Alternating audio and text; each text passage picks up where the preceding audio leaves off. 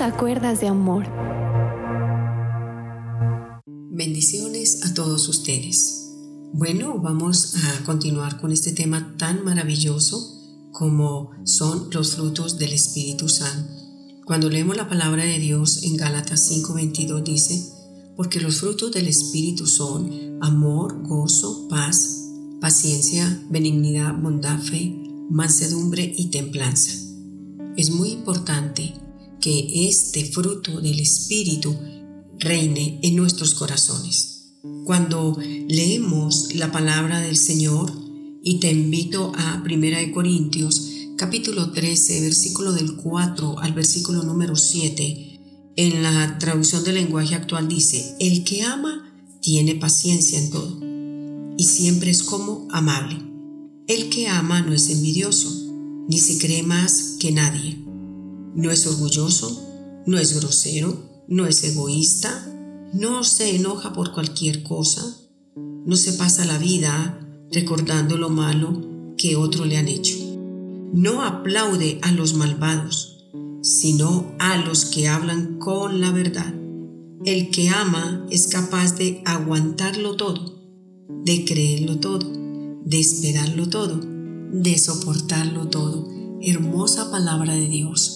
Necesitamos el fruto del amor en nuestras vidas, porque cuando ese fruto entra en nuestro corazón, pero si se da fruto, es porque somos ese árbol que estamos plantados junto a buenas corrientes de agua, que da su fruto a su tiempo y como dice el Salmo 1, su hoja no cae, para que en nosotros comience a reinar este fruto llamado amor. Tú sabes que los frutos están en los árboles, así de que todo árbol se conoce por sus frutos, dice la palabra de Dios. Tú debes de ser ese árbol, que la gente te conoce porque ve en ti el amor de Dios resplandecer en el corazón. Es algo que tenemos que pedirle a Dios, porque nosotros queremos amar a los que nos hacen el bien, nosotros queremos amar al que nos corresponde en el amor y así sucesivamente. Pero cuando Dios dice, mira, yo te revisto de ese poder del amor para que ames a tus enemigos. Antes éramos enemigos de Dios, no conocíamos su santa palabra, mas Dios, a pesar de nuestras rebeliones, de nuestra desobediencia, ese amor de Dios nos perseguía. No faltaba quien eh, te dijera, lee la palabra de Dios. Te invito a que te conectes en un devocional te invito a que escuches cuerdas de amor. Y éramos como enemigos de Dios, no queríamos nada con Él. Éramos personas llevadas como las olas del mar de un lugar para otro. Esto es lo que Dios nos hace entender, que antes éramos hijos de desobediencia, que antes éramos personas que nuestro corazón irradiaba solo odio, amargura, tristeza, venganzas. Pero el Señor dice, yo deseché y yo corté de tu vida ese árbol maligno donde tú te hallabas. Un árbol que daba frutos amargos, un árbol que sus frutos eran espinos y herían a otros. Pero el Señor nos dice, un día yo puse el hacha de mi palabra y corté el odio y corté el resentimiento y corté la amargura y corté la falta de perdón y te planté en un nuevo terreno. Y ese terreno se llama la palabra de Dios. Y allí comenzaste a ser alimentado por el agua viva de esa palabra que limpia y purifica nuestro ser. Es necesario, mi querido oyente, pedirle a Dios y suplicarle al Espíritu Santo que nos ayude a permanecer estables en la palabra santa de Dios. Cuando yo leo el Salmo 1 dice que bienaventurado el hombre que no anduvo en camino de malos, ni en silla de escarnecedores se ha sentado, sino que la ley de Dios es su delicia y en ella medita de día y de noche. Y será como ese árbol plantado junto a buenas corrientes que da su fruto a su tiempo. En otro tiempo estuvimos dando malos frutos, pero ahora es el tiempo de que en nosotros esté el fruto llamado amor. ¿Y cómo lo vamos a lograr?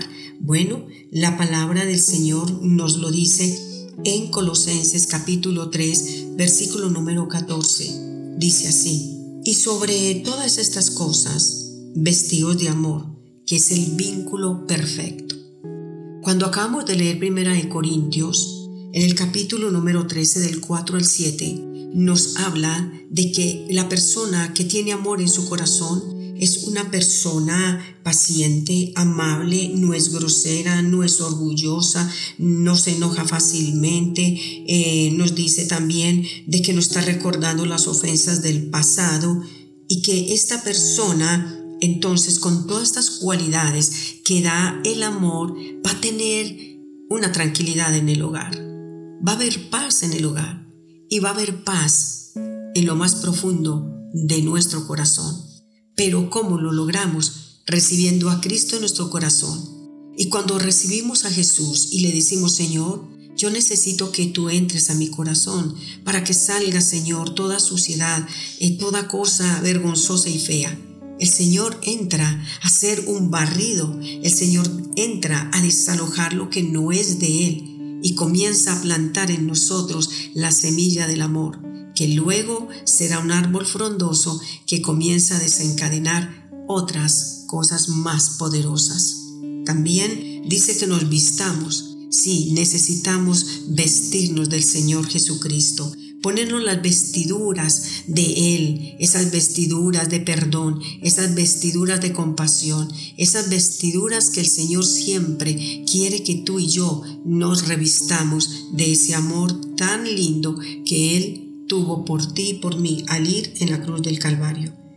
Efesios capítulo 5, verso 2, para terminar dice, y andad en amor como también Cristo nos amó y se entregó a sí mismo por nosotros en ofrenda y sacrificio a Dios en olor fragante. Qué linda esta palabra, ¿cierto que sí? Bueno, dice en Efesios 5.2, andad en amor. ¿Qué quiere decir el Señor al darnos esta palabra a través del apóstol Pablo? Que nos vamos a poner los zapatos que se llaman amor porque al colocarnos los zapatos y el Señor dice que andemos, entonces vamos a ir llevando amor, llevando perdón, llevando paz, llevando tranquilidad.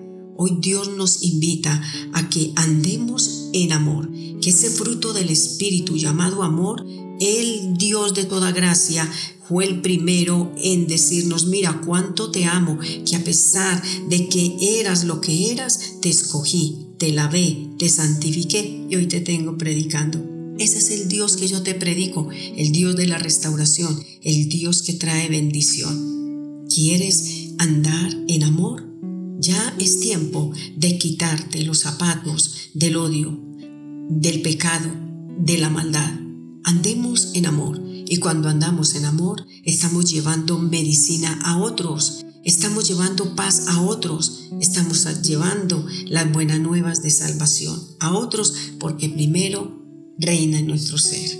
Padre Celestial, repite conmigo, yo necesito, Señor, ese fruto del Espíritu llamado amor, porque tu palabra lo dice, Señor, que el odio despierta rencillas, pero que el amor cubre todas las faltas. Señor, gracias porque tú cubriste todos mis pecados y todas mis faltas por amor, y solo por amor lo hiciste, no porque yo lo merecía. Señor, yo le perdono a mi esposo, yo le perdono a mis hijos, no porque lo merecen, sino porque tu amor ha sido derramado en mí. Gracias por amarme tanto, Dios Padre, Dios Hijo y Dios Espíritu Santo.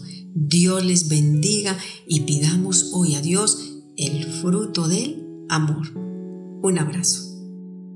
Si este mensaje te fue de edificación, comparte. Que Dios te bendiga.